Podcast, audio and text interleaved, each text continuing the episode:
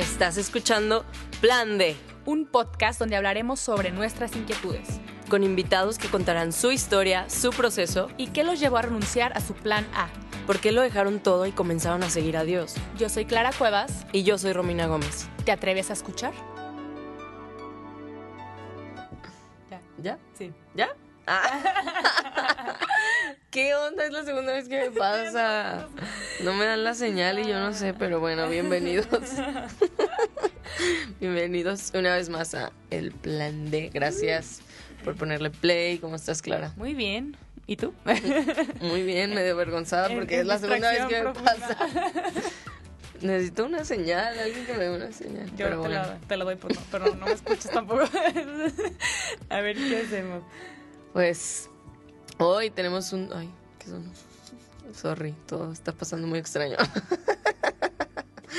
tenemos un tema muy importante, creo que de las cosas que a mí en mi vida espiritual, con mi relación con Dios, más me han impactado y en cierta manera más me han costado trabajo.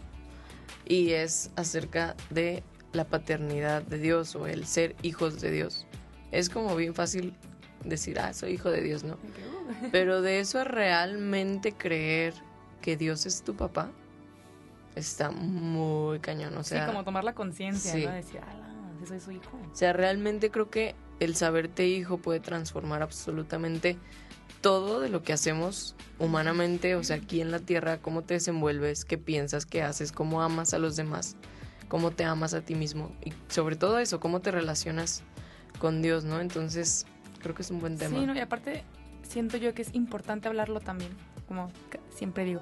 Pero es importante mencionar este tema porque damos por hecho de que, pues sí, ya Ujú. en mi bautizo, ya mis papás me han dicho que soy hija de Dios, todo el mundo me lo dice. Pero casi siempre, casi nunca nadie lo pone en la mesa y decir, oye, ¿Qué ¿por significa? qué, ¿qué significa esto? ¿Por qué nos hacemos llamar hijos de Dios? O sea, ¿qué relación tiene esto con aquello? O sea, como que no lo bajamos totalmente por el simple hecho de que lo damos por sí, es de que, como una ah, frase ya hecha, ¿no? Hijo de Dios. Ajá, sí. que sí, creo en Dios soy hijo de Dios y ya, y, y cantamos y todo, pero no lo, no lo bajamos realmente. Entonces creo que hay que ponerle palabras a este, a este concepto, hay que ponerle ejemplos y explicaciones del por qué realmente Sí. nos hacemos llamar hijos de Dios, ¿no? y el ir a, a lo profundo, ¿no? O sea, creo que Jesús, al estar aquí en la tierra, trajo una revelación muy profunda de quién es Dios, al darnos a nosotros como humanos el derecho, la autoridad de decir, de decirle a Dios, papá. O sea, ¿qué, qué tan poderoso es? Es algo que das por sentado, ¿no? Como, sí, Padre nuestro. en-". O sea, pero realmente no lo concientizamos de decir, ¿qué pedo? Dios es mi papá. O sea, y las implicaciones que eso tiene, ¿no?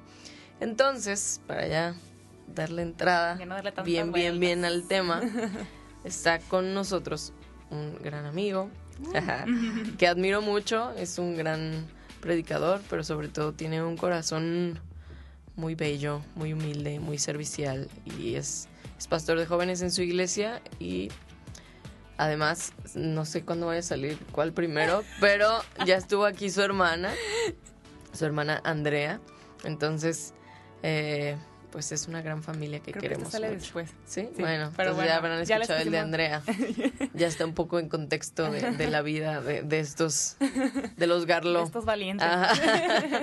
Pero bueno, sin más, con ustedes, Andrés Garlo, alias Negrorro.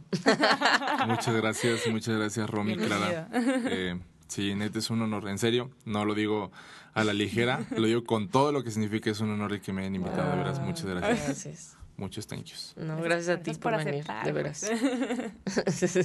El honor es nuestro. Gracias. creo que también. tienes mucho que, que decirnos al respecto de este tema. O sea, creo que si ya escucharon el episodio de Andrea, eh, los papás de Andrea y de Andrés jeje, eh, se, se dedican, tienen una... Súper originales. Muy originales con los nombres. Creativos, sobre todo la creatividad, es algo que se les da mucho. Normalmente pusieron Andreo y le pusieron Andrea. ya sé, mínimo le, le agregaron Andrés. Asino. Mínimo ya. Pudo haber sido Andrea, tú también. ¿Sabes? O sea, en italiano Sí, Andrea ajá, es sí, sí, de sí. De hecho, yo me acuerdo de chiquito, cuando estaba chiquito, le decía a mis amigos de que yo me podría llamar Andrea en Italia, pero es nombre de niña y yo así de, sí, pero, ve Pero, qué pues, chido sí, es mi nombre. Pudo haber sido ¿eh? menos original todavía, entonces estuvo bien. Sí. Pero bueno, sus papás se dedican, tienen una casa hogar, han tenido varias, ¿no? Si no me equivoco. Han estado a cargo de tres, ajá. Ok. Entonces creo que te ha tocado ver de primera mano como a, a la orfandad, ¿no? Sí, claro. Y creo que como seres humanos está nos ilustra mucho de lo que se vive en lo espiritual de tanta gente huérfana ahorita espiritualmente, Sí. ¿no? Sí, así es. Este, digo, para dar un poquito de contexto, no sé si mi hermana lo hizo, pero si no, pues lo voy a dar. Este, nosotros, mi papá se hizo cargo de la casa hogar, de la primer casa hogar que está en Reynosa, eh, de una casa hogar que pertenecía a la misma organización para, que él- para la que él ya trabajaba, cuando yo tenía 10 años, en el 2001. Este, y estuvimos en Reynosa del 2001 hasta el 2000, que fue 9, 8 años más o menos. Cuando yo tenía 18 años nos, nos salimos de allá y nos vinimos acá a Guadalajara. Este, y sí, eh, a mí me tocó la primera parte, o sea, la primera parte en Reynosa pues era de los 10 a los 18 años, entonces creo yo que no estaba muy consciente de qué onda.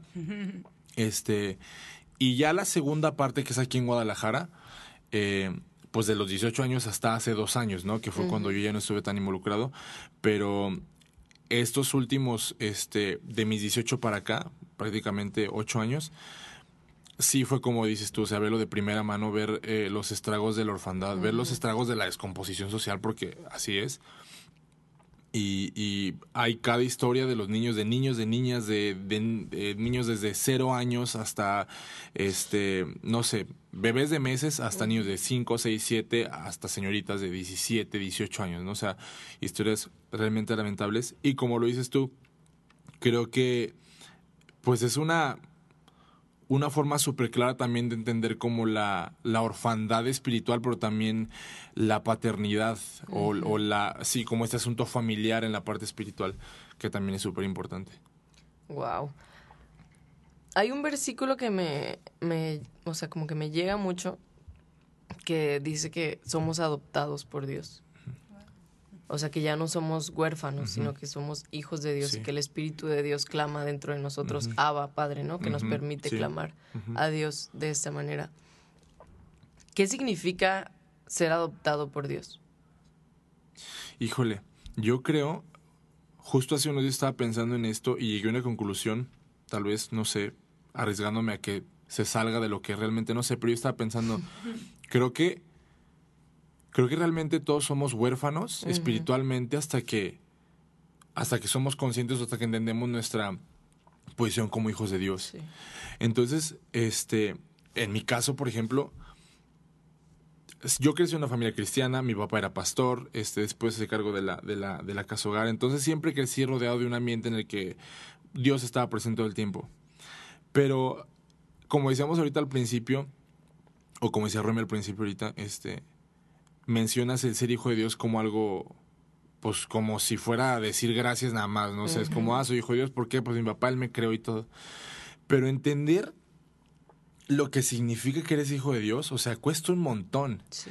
Y todavía cuesta muchísimo más el vivir Como hijo. a como hijo de Dios, exactamente. O sea, eh, yo me veo quien estaba hablando con mis muchachos y yo les decía, es como estos, hagamos, hagamos un, un ejemplo nada más. Imagínate que hoy recibes una llamada y que te dicen que eres hijo de, no sé quién es el hombre más rico del mundo, pero supongamos Carlos Slim. O sea, ¿qué tan diferente sería tu vida si hoy te das cuenta que eres hijo de Carlos Slim? Ah, no, bueno. O sea, es súper diferente, ¿no? Probablemente ninguno Sí, claro. estaríamos aquí, estaríamos en el Mediterráneo en un yate, rodeados de modelos guapísimos y guapísimas. Este, o al menos es lo que probablemente yo estaría haciendo. Comiendo Eh, delicioso. Comiendo delicioso, sí. Y, y entonces, o sea, tu vida cambiaría un montón. Y creo que es más o menos lo mismo como cuando por fin entiendes, o sea, cuando entiendes tu posición Sí. como hijo de Dios, no como siervo de Dios, no como amigo de Dios, digo que también son, son, son, Son términos y son realidades, pero, pero la parte de entender que eres hijo de Dios, o sea, transforma totalmente cómo te relacionas con los demás, cómo te relacionas contigo mismo, cómo te relacionas con Dios, cómo vives, cómo reaccionas, cómo te afectan las cosas que otros pueden decir o hacer en tu contra. Afecta lo que haces, cómo lo haces, lo que dices y cómo lo dices. Y y como mencionaba ahorita, creo que todos somos espiritualmente huérfanos hasta que entendemos nuestra posición como hijos de Dios, pero para entender eso es un proceso, al menos en mi caso, un Sí, proceso bueno. de años, o sea, de, de años y que es más, creo que hasta hoy en día, Sí. o sea, es un proceso, creo que es un proceso que nunca acaba, pero hoy en día me voy, o sea, me sigo dando cuenta de cosas como de, no manches, o sea, esto no lo había entendido y apenas lo estoy Sí. entendiendo después de, no sé, 10 años de una relación ya personal con Dios real, ¿no? Y si eso le sumas como todos los años de, de chiquito de Dios es amor, Dios es tu papá, Dios nos creó, Dios esto, Dios lo otro. Ajá. O sea, no sé, es una cosa que creo que causa mucho impacto el pensar en todo el tiempo que ha pasado y que hasta hoy sigues como cargando con cosas de tu falta de entendimiento de que eres hijo de Dios, ¿me explico? Wow, Tengo una sí. pregunta. Por ejemplo, no sé si se pueda preguntar así como y tener una respuesta concreta, pero por ejemplo, ¿en qué momento se nos mete a la cabeza la idea de decir, es que soy hija de Dios? ¿Por qué esta, este término y no como un, pues sí, Dios me creó, o, o que obviamente sí, o, Sí. o en lugar de llamarlo hermano, o como Cristo nos, nos- llamaba? Señor. Pero ¿por qué hacernos llamar hijos de Dios? O sea, yo sé que Él es nuestro proveedor, pero Sí. ¿en qué momento se hace esta relación, pues, bajarlo a esta Fraternal. relación de que padre e hijo, ¿no? Sí. Híjole, pues como dices, creo que no hay una forma en la que puedes ir a partir de tal momento. Ajá. Yo creo, esa es mi opinión, creo que creo que la relación más profunda que puedes tener con Dios definitivamente es de papá e hijo. Sí, una paternal. O sea, un ejemplo mío. Una forma en la que yo conecto súper... O sea, que fue una forma en la que me acerqué muchísimo a Dios, entender que Dios era mi amigo. Porque siempre me costó mucho ser amigos. Pero ni de chiste, la relación de amigos, mi relación con Dios como amigo se compara a mi relación con Dios como padre.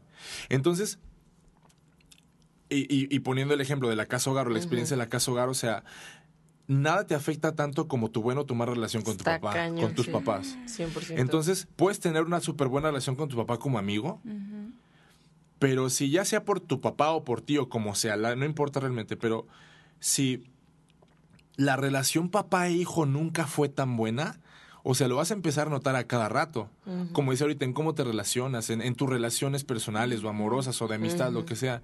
Entonces creo yo que cuando empieza a caer esta idea, es cuando empieza a ser consciente de las deficiencias que hay por no entender que eres hijo de Dios. ¿Me explico? Sí, claro.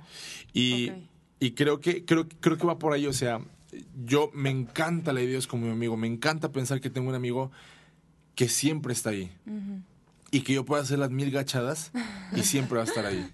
Y que nunca me va a hacer gachadas, ¿no? obviamente. Qué poca. ¿no? Pero, pero te digo, ni, no, o sea, no se, no se compara ni se acerca un poquito A lo que significa que Dios es mi papá y que yo soy su hijo y que no importa lo que haga nunca voy a ser su hijo y que no importa lo que yo haga él va a dejar de ser mi papá, que es súper profundo.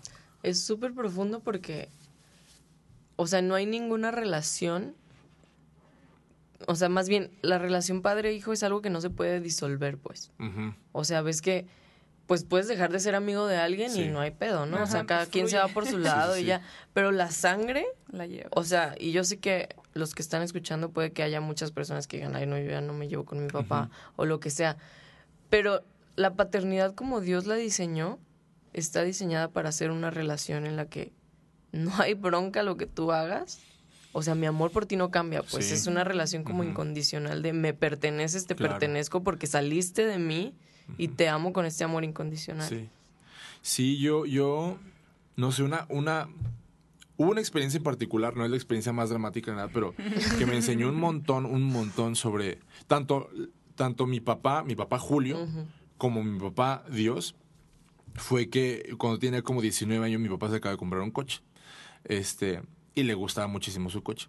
Y yo justo acabo de terminar mi cursito de manejar. Mi papá es pésimo para enseñar a manejar. Me dijo te voy a pagar un curso y, Ay. y te calles porque Me yo no te voy a enseñar.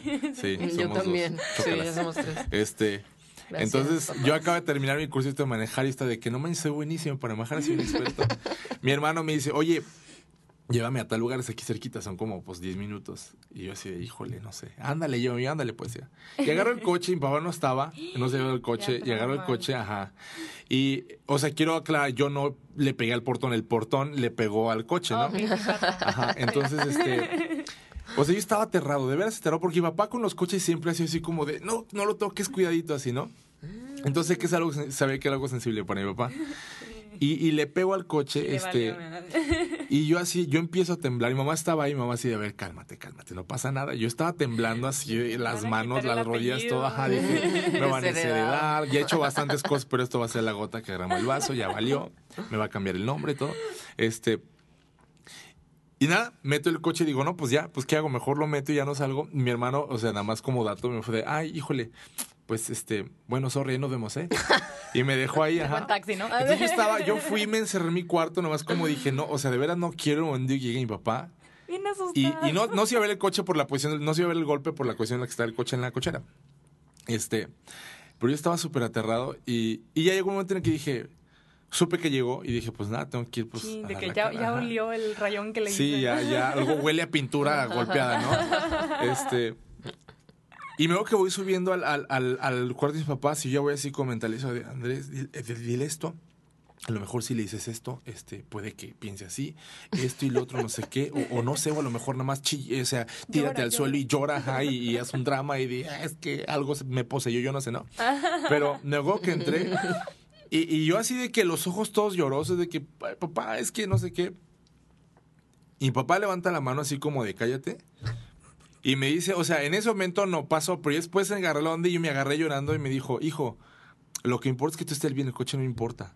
Hola. Y, y, bueno, yo donde yo vivo es como una avenida, entonces pudo haber pasado cualquier cosa, que yo sacara mal el coche y le pegaba a alguien o a alguien más, o alguien me pegaba a mí, no sé. Pero yo veo que yo hacía con un discurso súper preparado de, vas a decirle esto y a lo mejor esto va a calmar su enojo o lo que sea. Y papá lo primero que me dice es, hijo, lo que importa es que tú estés bien, el coche no importa. O sea, me hizo entender un montón de cosas con mi relación con el de, no manches, o sea, mi papá Julio siempre es mi papá Julio. Pero aparte, o sea, en ese momento como que súper rápido lo ligué a Dios y fue de, es que, o sea, puedo hacer cosas así con Dios. Claro. Y yo pensar de, híjole, a lo mejor si llego y le digo, mira Dios, es que esto y lo otro, pero te juro que ya no lo voy a hacer, ya no va a pasar. Y, y en cuanto entras a la habitación con Dios es, hijo, lo que me importa es que tú estés bien, el coche no me importa. Y, y, eso a mí me hizo entender como una cosa de, no importa lo que hagas, Andrés, tú nunca vas a dejar a mi hijo. Y no importa lo que hagas, nunca voy a dejar de ser tu papá. Con todo lo que eso implica. Y ahorita tú mencionabas que el, eh, el versículo en el que dice que somos hijos y que somos herederos, y viene, viene en distintas partes de, de, la Biblia, pero hay uno que me gusta, que viene en Gálatas, que lo dice de esta forma.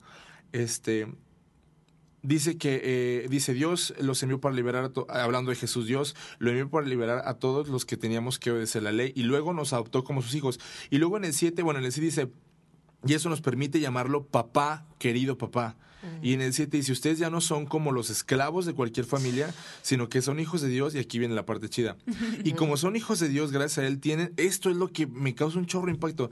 Tienen derecho a recibir herencia o sea, creo que, creo que yo, si yo fuera, si yo viviera con una familia que no es la mía y que me dicen de que, oye, eres nuestro hijo, te, te, métete en la cabeza que es nuestro hijo, aún así yo va a tener como de, no, bueno, pues trato de no causar molestias o así como de, no, bueno, pues estoy aquí de, de, pura gracia, ¿no? Porque pues no es mi familia. Pero, o sea, el, el hecho de que use la palabra derecho, o sea, lo que implica derecho, tener como hasta cierta autoridad sobre eso que se te va a entregar, y digo, no, o sea, neta, ¿qué onda? O sea, ¿en qué? Ajá. ¿Qué clase de Dios es para que sin deberte nada, sin ni siquiera literalmente ser su, hijo, o sea, que no hay una relación sanguínea, bueno, de una moda muy de una forma muy filosófica sí la hay, ¿no? Pero, pero que te digo, o sea, tienes derecho sobre esto, sobre esto que yo tengo, que es mío y que te voy a dar, tienes derecho. Y otra parte de este versículo que se me hace súper acá es que os dice que somos herederos junto con Cristo. O sea, nos, al, o sea mismo al mismo nivel, como, o sea, está ah, Cristo que te salvó y está Cristo que hizo todo esto para que tú pudieras tener acceso a mí. Bueno, tú ahora eres heredero al mismo nivel que él. O sea, no sé, yo, yo veo esto y digo, si esto a alguien no le vuela los sesos, pues ah, no sé qué lo va a hacer. es que es, técnicamente ser, o sea, hijos del rey y herederos del reino. O es como decir, como tú ponías ahorita, es como si ahorita Carlos Slim, que es el hombre más rico del mundo, viene y dice, pues eres de mi familia, vámonos. Tienes acceso a todo. Ya no te preocupas nunca más por muchas cosas. O sea, ¿por qué me va a preocupar si él está a cargo de lo que me sucede a mí? claro, sí, no, sí. y aparte llegas a lugares así como soy hijo de Carlos Slim.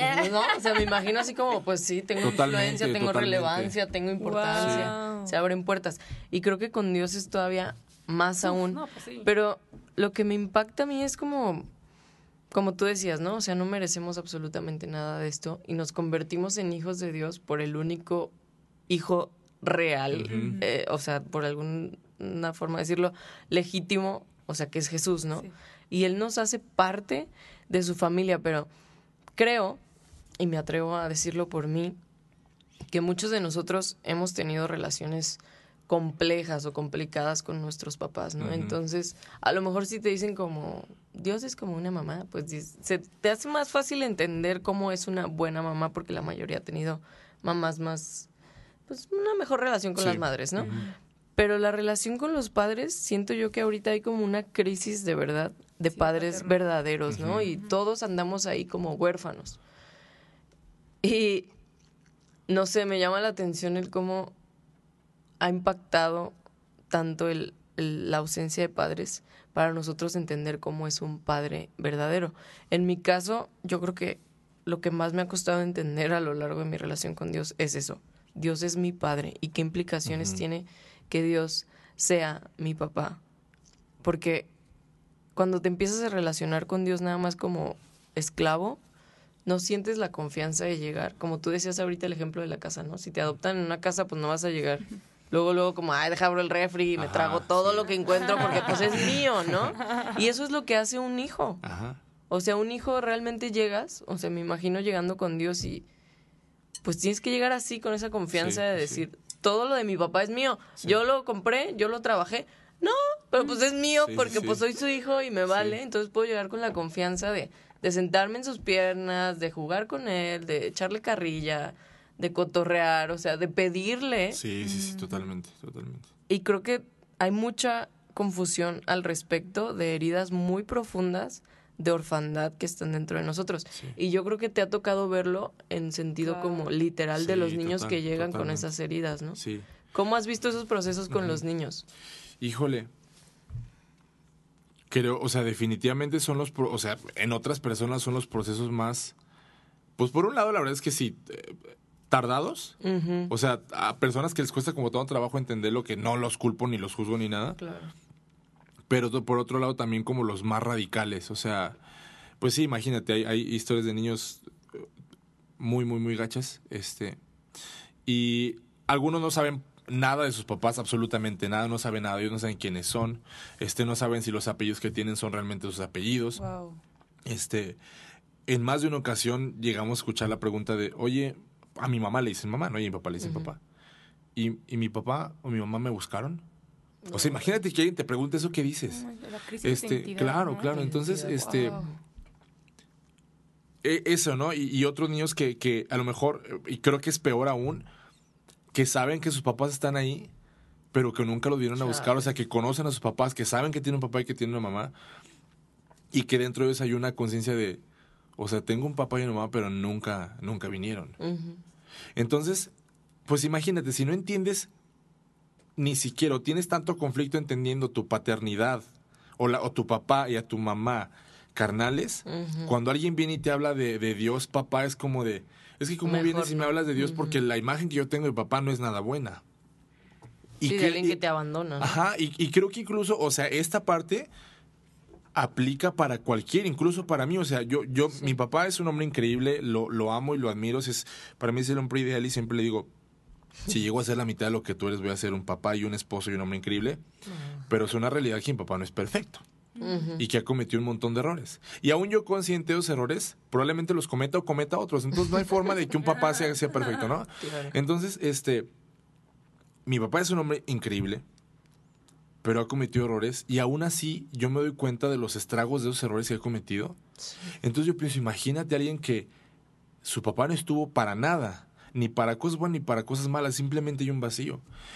Y eh, la mayoría de los, o sea, de los, de los, bueno, que eran niños, ahorita ya no, no son tan niños, este, que han pasado con nosotros, sí ha sido una cosa como de, es que o sea, ¿cómo es esta historia de que Dios es mi papá? Si la imagen que yo tengo de papá, es más, no tengo una imagen de papá, no sé cómo es un papá.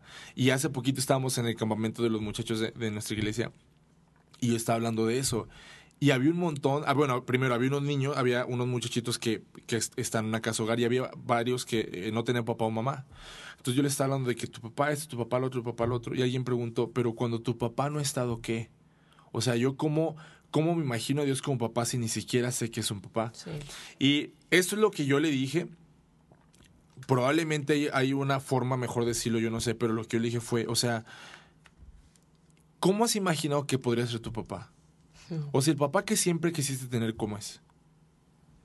Y eso que siempre te has imaginado, obviamente todo lo positivo, no, no un papá que me pegue y, es que diga, un papá que yo haga mil cosas y no me haga nada y que me diga, sí, lo que tú quieras, pues no. Pero imagínate el papá que siempre has querido tener. Yo estaba hablando con uno de ellos. Y él entre lágrimas me decía, es que, o sea, yo siempre, siempre soñé con, con a lo mejor si no iba a conocer a mi papá, que alguien me adoptara, y que tuviera un papá que me quisiera, y que me y que me dijera, hijo, eres esto y eres otro. Y yo digo, es que es exactamente eso lo que es Dios. O sea, Dios es eso. Es la imagen perfecta de un papá. Es un papá bueno, un papá humano bueno, pero sin ninguna de las deficiencias y las cosas buenas a la mil potencia. Y, y, creo que, o sea, cuando, o, al menos las personas con las que he tenido más contacto últimamente, que crecieron en la casa hogar y que ahora tienen ya sus propias familias, hablas con ellos de, de, su identidad como papá y creo que incluso muchos de ellos gozan de una relación como papá con Dios mucho más cercana o mucho más intensa de lo que yo en alguna vez lo llegué a hacer o ahora tal vez bata y me explico, porque pasaron de no tener nada a tenerlo todo, pero imagínate, no, no, o sea, no hay una imagen de papá. Y de repente ahora la imagen que tienes de papá es un papá perfecto en todos los sentidos. Y la relación que tiene con Dios como papá e hijos es como, o sea, yo muchas veces como de, híjole, o sea, quisiera yo a veces no tener los impedimentos que tengo porque tuve un papá muy bueno y poder entender a Dios desde una perspectiva de nunca tuve nada, yo ahora lo tengo todo como, o sea, un papá tan perfecto. No, sé, si, no sé si me explico, no sé si responde la pregunta que hice en el principio, pero sí. ahorita, ahorita que mencionas esto, yo cuando tenía 10 años, me acuerdo que mi mamá le tocó irse a predicar a España y regresó como toda consternada, ¿no? Digo, pues tú fuiste a Europa porque regresas tan consternada. y me dijo, es que fui a predicar. O sea, todos sabemos que en Europa hay una crisis de, de, familia, de, de, creyentes, de todo. Sí, sí. Y me dice, me sorprende que la cantidad de divorcios, obviamente, que ya es normal. Estuvimos dos años, tres años juntos, ya no funcionó. Es súper fácil separarse y punto, ¿no? ¿Y los niños qué? Ah, pues bueno, los metemos, los metemos a estos institutos donde duermen ahí y los fines de semana nos turnamos. Y dice mi mamá que era una prédica en, uno de estos institutos y que de repente llegaba, era el fin de semana y los niños de que no, pues es que hoy le tocaba a mi papá, pero ya se peleó con mi mamá que porque no mm. puede, porque está con la novia y que mi mamá tampoco quiere, entonces aquí voy a pasar el fin de semana otra vez. Sí. Entonces, a mi mamá le tocaba hablar precisamente de, del amor de Dios, ¿no? de, los, de que somos hijos del Padre. Y se llama, pues, ¿qué les dices? O sea, realmente, ¿qué les dices, no? Y, y ya preguntándole, pues, ¿qué les, cómo los consuelas? Y eran un buen de niños. Y ella me dijo que un momento en la oración y en la prédica que dijo, es que aunque tú sientas que tu papá y tu mamá no te quieren, con la totalidad de la palabra, porque aquí te dejaron conscientemente de que no nos, nos estorbaste ahorita, y aunque sientas que ni tu papá ni tu mamá te quieren, el que sí te quiere es Dios. Y créetela. O sea, porque estás aquí y te estás refugiando en este, en este centro con gente que sí te ama. Y te lo está demostrando con ese, con ese cariño y ese amor de, de que a lo mejor eh, en sangre no somos nada compatibles, pero hemos, hemos creado un vínculo, ¿no? Y, a tus papás algún día les va a caer el 20 o a lo mejor no. Pero tienes que tomar en cuenta que no va a ser ni la primera ni la última vez que alguien te va a rechazar, ¿no? Pero el que no te va a rechazar es, es Dios, ¿no? Y yo le digo, mamá, es que, o sea, qué triste y lo que mencionas ahorita, esta, esta crisis de, de paternidad, ¿no? De, de, realmente, como no, tenemos crisis de identidad, tenemos crisis al momento de crear una familia porque no sabemos quiénes somos tampoco. Entonces estamos pasando eso a la otra generación de que no, pues sí, te amo obviamente porque te di la vida, pero no sé cómo amarte más allá de, de, ser padre e hijo, ¿no? Entonces vemos miles de familias igual, ¿no? Desintegradas porque no, no tuvieron nunca una relación antes de papá e hijo. Y ahorita con lo que mencionas esto de, tus niños, que ahora ya tienen familia y que tienen una relación, digo, es que es eso, independientemente de del pasado, de nuestros papás, de nuestros abuelos, de, de, sus historias, son sus historias. Pero uno, uno puede tomar el corte y decir, ok, yo ya no quiero repetir eso. Totalmente. Y con Dios yo puedo empezar de cero. Totalmente, sí. O sea, yo, yo sí, o sea, tuve la bendición de, de que mis papás eran unos... locos de amor por Cristo. Yo puedo voltear a mi alrededor y decir, yo no busco nada más que esto, porque he visto a mi alrededor gente sufrir porque el papá los abandonó, porque la mamá nos hizo responsable y, y, ver tantas heridas y decir, ok, yo no, yo no pienso buscar algo más que no sea este, este amor paternal, que obviamente como mencionas, los, papás cometen errores porque humanamente es imposible no cometerlos. Sí, claro. Pero de tener un referente de decir, esta es la paternidad que, que, anhelo, que es la de Cristo y la que tengo, claro. pues voy a hacer lo posible para que la generación que, que siga, pues también regrese a esa línea, ¿no? De que Él es tu papá también. Y somos hijos y una, unas generaciones grandísimas que no podemos saltarnos y decir, ah, pues ya se equivocó tu papá y modo, ya nadie te ama y, y a ver cómo le haces, ¿no? Es sí presentar a este Cristo que te ama y sí presentar a este Padre que es, es proveedor, de todo, eso a mí me consuela muchísimo. De decir, a lo mejor en mi casa un día faltó, no sé, eh, dinero para la gasolina o comida, pero estar consciente de decir, pero Dios sigue con nosotros y nos sigue dando todo porque estamos aquí completos.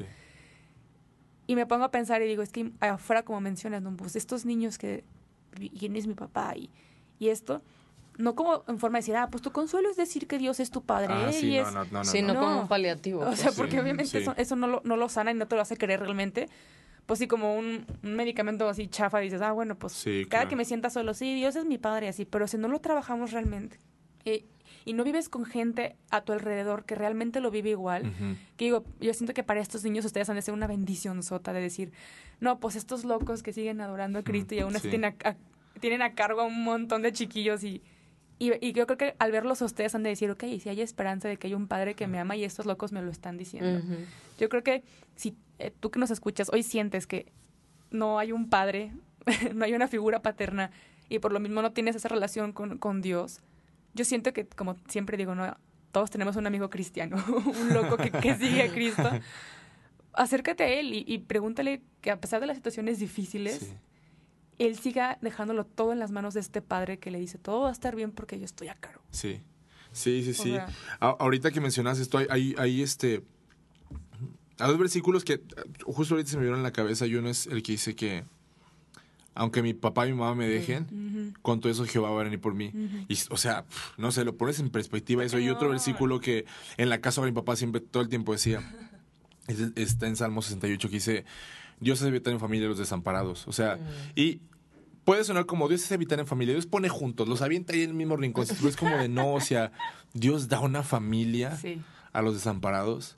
Y, y con todo, con que mis papás y mamá me dejen con todo, Dios vendrá por mí. O sea, como dices tú, no es una cosa de, ay, bueno, si no tienes papá o mamá, pues dite a ti mismo como si fuera un mantra. Dios es mi papá, Dios es mi mamá. Si, no, es una cosa de, no, o sea, Dios puede cubrir todas las deficiencias que hay en mí por no haber tenido un papá o una mamá. Y este, eh, creo que los mayores ejemplos que yo tengo son mis papás, precisamente. O sea, los dos vienen de, eh, de hogares, pues, disfuncionales eh, los dos de papás alcohólicos, los dos de papás que dejaron la casa cuando los dos eran muy pequeños y tuvieron que meterse a trabajar. Y, y como dices tú, creo que y hasta yo, ¿no? De que eh, hago algo y mamá se queja y yo de, ah, pues salí de ti. O sea, pues, ¿qué quieres que haga? Soy, soy una copia tuya, ¿no? Ajá. Y es muy fácil a veces, creo, ponerse un plan como, no, no ponernos más, no, no, porque tampoco quiero decir que las personas que así lo hagan es porque se ponen un plan, no, pero a lo mejor inconscientemente podemos estar en un plan de, híjole, pues que sí me tocó vivir y ni modo. Y mis papás así fueron y pues ya ni modo. Pero precisamente el entender que eres hijo de Dios, creo que le quita valor un montón de cosas y le da valor muchísimo más importante otras cosas, como el, o sea, pues sabes qué, o sea, sí, mi papá no estuvo, pero yo no tengo por qué seguir el mismo camino. Y es más, creo que, o sea, hay, hay creo que como polos muy marcados en, en, los niños que, que hemos visto en la casa hogar, tanto de que unos lamentablemente repiten el patrón, pero los otros son como excelentes papás y excelentes mamás. O sea, como que, como que sí, o sea, definitivamente Dios hizo una chamba y súper buena con ellos de, a ver, o sea, tienes que entender, lo que hayan hecho tus papás no es tu culpa y no tienes por qué hacerlo tú. O sea, tú eso, échamelo a mí y entiende que yo soy tu papá. Y cuando entiendas que yo soy tu papá y que tú eres mi hijo, tu identidad completa va a cambiar y te hará saber que tú no tienes por qué vivir la misma vida, no tienes por qué correr con la misma suerte, no tienes por qué repetir los mismos patrones, tú puedes ser una persona totalmente nueva.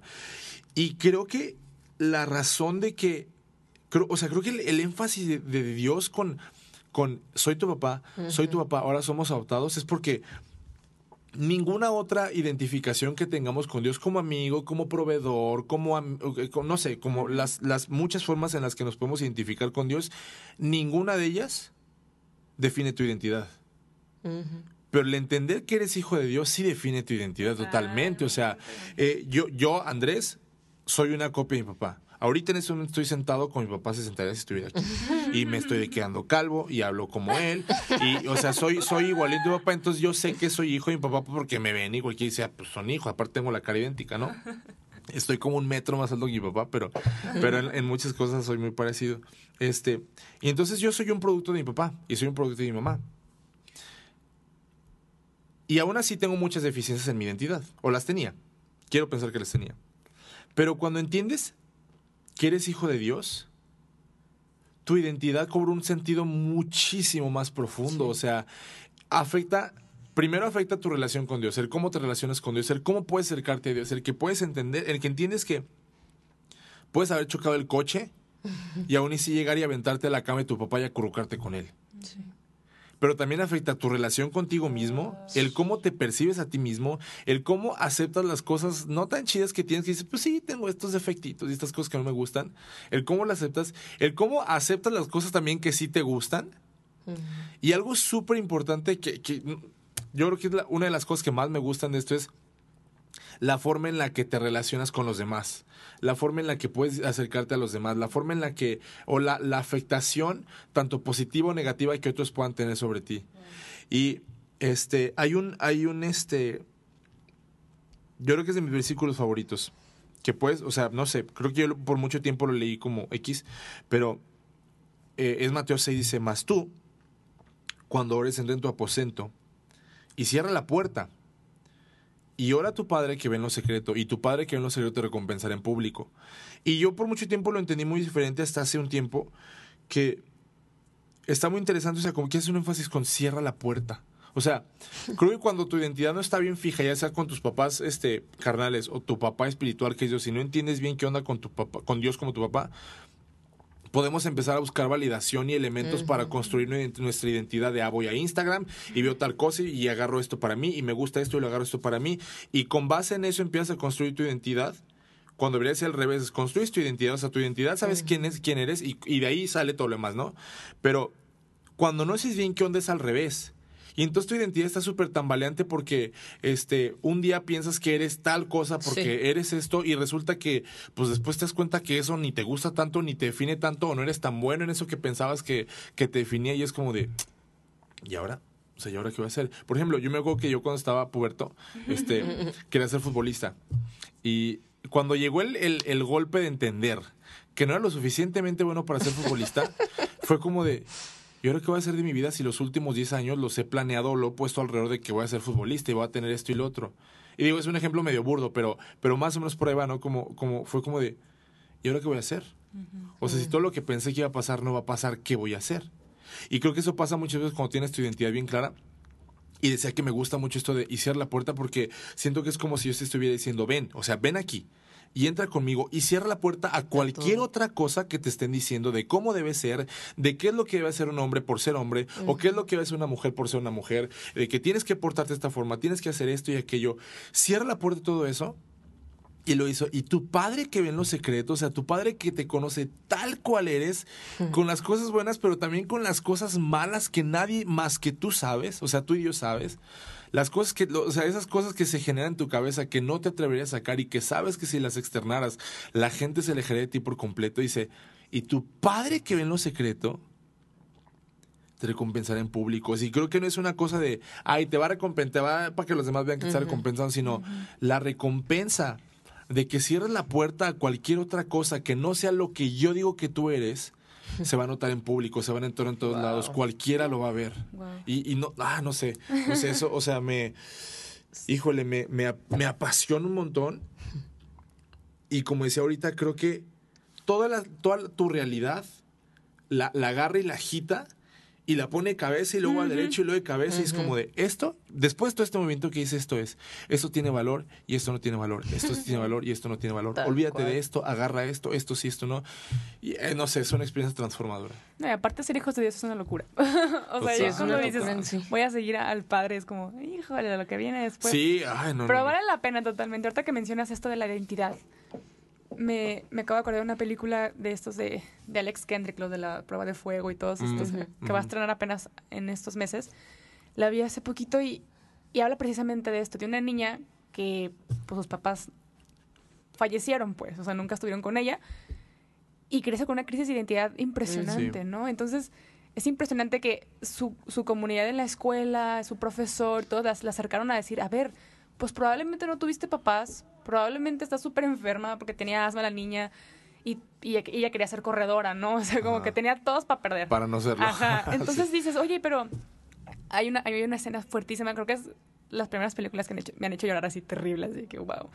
De decir, puedes tenerlo todo a tu contra, o sea, pero eres hija de Dios y el Padre no te va a abandonar. Sí. Y el de que de verdad lo creas y, y tengas es- esta relación ya cara a cara, las cosas van a ir dando fruto. Y- Sí. Y de verdad se las recomiendo, creo que la pueden encontrar en internet o en cualquier parte. Se llama Vencedor.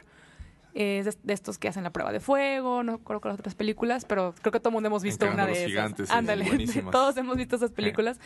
Se las recomiendo bastante y, y creo que si tú estás pasando por este momento de no saber, no saber quién, ¿Quién eres, eres? es, es momento. Y creo que, creo, creo que la primera vez que quiero proponer lo siguiente.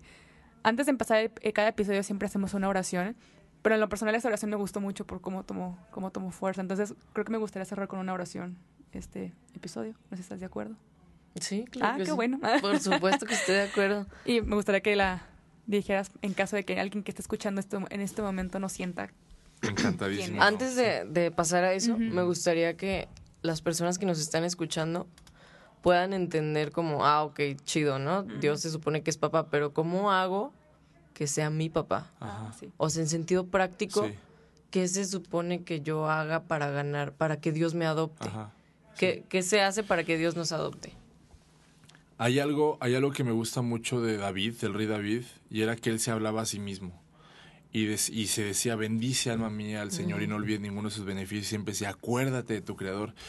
Y, y, digo, está por demás decir, a ustedes mismos lo han dicho en otros episodios, la importancia de las palabras, como de, de hablar, o sea, la fuerza que tienen las palabras. Esto es en mi experiencia, o sea, hay una cosa que siempre me digo a mí mismo, siempre que hay algo que quiere tambalear mi identidad, o sea, siempre me digo, Andrés, acuérdate que tu valor no depende de esto. O sea, tu valor depende de, de quién eres hijo. Entonces, a mí, algo que, me- que al principio cuando entendí fue como de, ah, ok, ajá, Dios es mi papá. Y luego, ¿qué? O sea, algo que yo hacía era todo el día repetírmelo. Y no como, no lo digo como, No como un como un mantra. mantra, ajá, no como un mantra o como una palabra mágica de, ah, vi esto y pum, no, sino, sino el, el- el decir, Andrés, acuérdate que eres hijo de Dios. Lo que pase ahora o lo que pase después no cambia que seas hijo de Dios.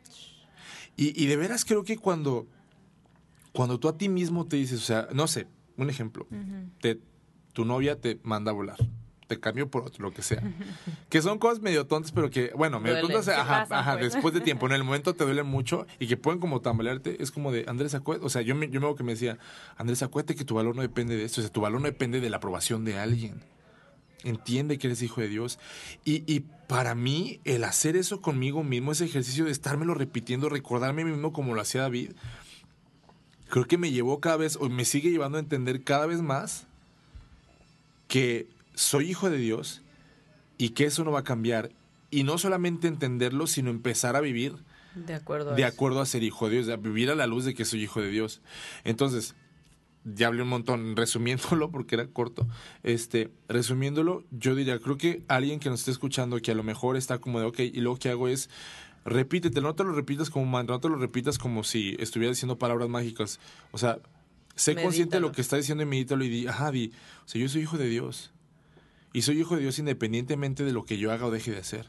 Soy hijo de Dios independientemente de las, de las circunstancias. Soy hijo de Dios independientemente de los papás que me han tocado, buenos o malos. Soy hijo de Dios sin importar lo que pase aquí porque no depende de mí. Yo soy hijo de Dios y eso nunca va a cambiar. Y sí, o sea, Creo que eso, el, el, el, el estarle a tu corazón, a tu alma y decir, entiende, alma mía, eres hijo de Dios, uf, tiene un poder brutal. Y yo creo que el saber que no te lo ganaste. O sea, no te lo Mm. ganaste, pero alguien te dio el derecho. Hay un versículo en, en Juan que dice, o sea, a todos los que le recibieron, a todos los que creyeron en su nombre, es decir, en el nombre de Jesús, se les dio el derecho de ser llamados Hijos de- hijos de Dios. O sea, que no provienen de voluntad de carne, ni de hombre, ni de Sí. nada, sino de voluntad de Dios. Sí. Es decir, Dios quería que tú fueras Sí, su hijo y por eso mandó a su hijo unigénito para que tú al poner tu fe en él, en Jesús, tengas el derecho. Es decir, Sí. no lo ganaste, pero alguien hizo absolutamente todo para tenerte. Wow. Y cuando entiendas esto, o sea, no es algo que se entiende de un día para otro, No, es un no, proceso, sí. pero como tú dices, medítalo. Siempre que tengas como un tambaleo de tu identidad, vuelve a esto, como decía Andrés, o sea, de decirte a ti mismo, pero ¿por qué me voy a preocupar si soy hijo de Dios? ¿Por qué voy a estar tan triste si soy hijo de Dios? ¿Por qué voy a tener miedo de no tener suficiente si soy hijo de Dios? ¿Por qué voy a sentirme sola si soy hijo de Dios? Todo esto creo que tiene, o sea, todos nuestros miedos y crisis creo que vienen a esto, al no entender que somos Sí, verdaderamente hijos de Dios, ¿no? Totalmente, sí. Qué cañón. Sí, sí, totalmente. Pues, sí. Y pues nada, si me dejan, antes de, antes de orar, este, Claro. ahí me, me estaba acordando que eh, una vez estaba escuchando un predicador bastante famoso y él estaba dando un ejemplo de que él tiene una hija adoptada.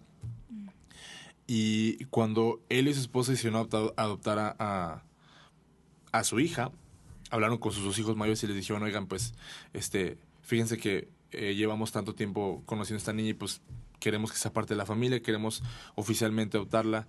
Y ellos, no, sí, súper padre, que no sé qué, dijeron, pero tienen que entender, o sea, tienen que entender lo que eso significa. Tienen que entender que la herencia ya no va a ser para dos, va a ser para tres. O sea, eh, eh, Wow. eh, entiendan la realidad de lo que eso significa. O sea, si antes ya pensaban que uno iba a tener su cuarto cada uno, pues no, ahora los dos van a seguir compartiendo cuarto porque la niña necesita un cuarto para ella sola. Y los niños, sí, súper padre, que no sé qué. Este, y bueno, no sé, me causó mucho impacto porque yo tengo dos hermanos adoptados también. Entonces, este, él dice, imagínate cuando Jesús, cuando Dios le dice a Jesús, oye Jesús, ¿qué crees? Pues que se cuenta que quiero adoptar a la humanidad. Ah, no, chidísimo, papá, que, o sea, Hijo qué chido. la- Es- quiero hacer la Wow. familia más grande, son como 7 mil millones y, y quiero Y que sean que parte de la familia. Y todos los que han Y los que sigan, sí. ajá. ¿Cómo ves? Me encanta. Pero tienes que estar consciente de los sacrificios. Wow. O sea, tienes que estar de acuerdo que te vas a tener que sacrificar para que sean parte de esto. Entonces, no sé, a mí entender esto de, híjole, o sea, lo que mi, lo que la paternidad de Dios hacia mí cuesta. Y eso a mí se me, o sea, me, me, me lleva a que le dé un valor mucho más grande y a que sea una realidad mucho más presente en mi vida de, no manches, o sea, soy hijo de Dios porque de cierta forma mi hermano mayor se sacrificó para que yo pudiera ser parte de la familia. ¿Cómo no me voy a sentir parte de la familia? ¿Cómo no voy a sentir que Dios es mi papá? Y también, ¿cómo no voy a sentir que Dios es mi mamá? Si mi hermano mayor y él estuvieron dispuestos a hacer el sacrificio para que yo fuera parte, ¿me explico? No sé, eso, eso te lleva a, a- a que sea una realidad súper, súper presente. Qué glorioso eso que acabas de decir. Está cañón. neta, está cañón. Me quedé helada. Sí. Creo que para. Como que acabo de entender muchas cosas Sí. ahorita. De, de que tiene sentido este, este ejemplo. Sí, cambia absolutamente todo. Creo que tenía mucho sin reflexionar acerca de la paternidad de Dios. Y ahorita dije, no manches, hay un montón de cosas en mi vida que podrían cambiar mi forma de ver las Sí, cosas con claro, solo claro. recordarme a mí misma. Claro. ¿Qué pedo? Pues soy hija de Dios. ¿Por qué estoy sufriendo? ¿Por qué estoy batallando? ¿Por qué me siento así? ¿O por qué me valoro menos? ¿Por qué no? me- También. Ajá, exacto. ¿O por qué no sí. llego con él de que abiertamente de que, Sí. o sea, su amor nunca me va a fallar porque Wow. es mi papá, quiere lo mejor Sí, para sí, mí, sí, me va a cuidar, me va a proveer, va a estar Creo que estamos ahorita en un punto así Sí, altísimo. de que todos de, "Uh, soy hija de Dios". Créelo. Creo que Qué vamos chido. dando la, la oración para que Va. esto fluya más todavía. Venga, Andrés. Échale.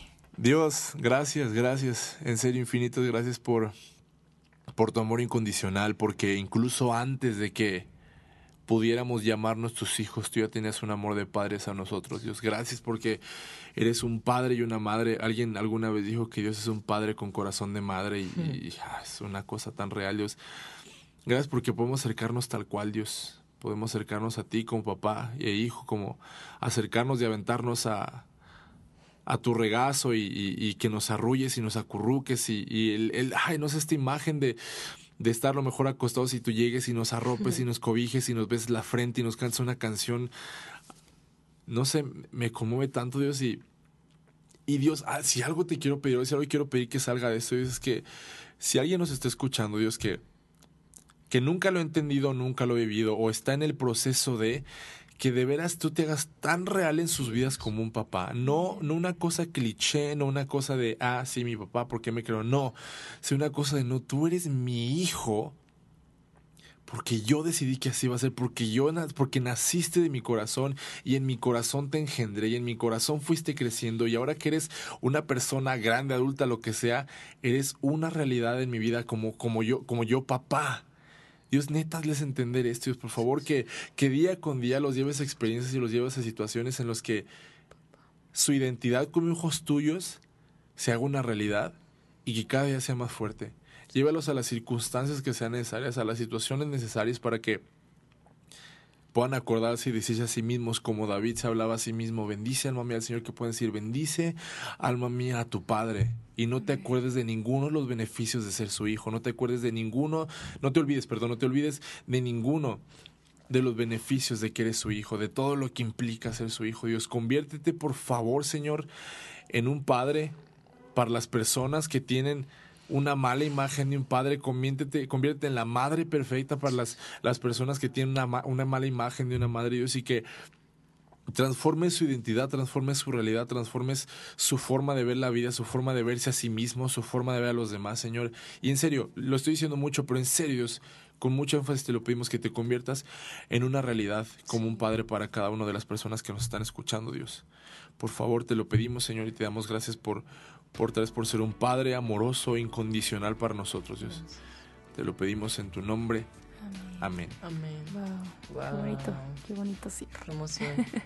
no sé si tengas algún espacio donde la gente pueda escribirte, ponerse en contacto contigo. Eh, sí, Instagram. Este, estoy como Andrés Garlo, así nada más. Súper simple. Igual ahí lo etiquetamos en, en arroba el punto plan de en Instagram para que... Para que lo sigan o le pregunten. Wow, de verdad muchas gracias por compartir lo que Dios ha hecho en tu vida y, y, ponerlo aquí en este episodio. Me encantó. Muy empowering. sí, sí totalmente. de que tú qué vas a decir si yo soy hija de Dios. I got the power, I got the power saliendo a la calle. I got the power. Totalmente, wow, de verdad. Muchas gracias y, y a ti que nos escuchaste hasta acá. Como siempre te lo pedimos, ponte en oración. Ya te dejamos el inicio. Ahora tú concluyela en forma personal, en lo íntimo, porque tu padre te conoce en lo secreto, ya sabe mm. todo de ti, ¿no? Y me recuerda mucho este del, hijo pródigo que regresa a la casa del padre. O sea, agárrate ese, ese, ese versículo y, échate, ponte en oración y, y no importa lo que hayas hecho ya. O sea, él, él siempre te, está esperando con el banquete más grande. Sí, pues bueno, yo soy, iba a decir Romina, pero no soy Romina.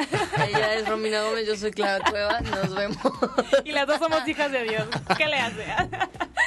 Y pues sí, estamos escuchando el siguiente episodio. Gracias por venir. Gracias, gracias por compartirnos esto. Y pues hasta luego. Dios nos bendiga. Bye. Está bien, está bien. La identidad y cómo me llamaba. Yo soy Beyoncé y ella es Miley Cyrus. Yo soy Will Smith. Oye, qué bueno estuvo.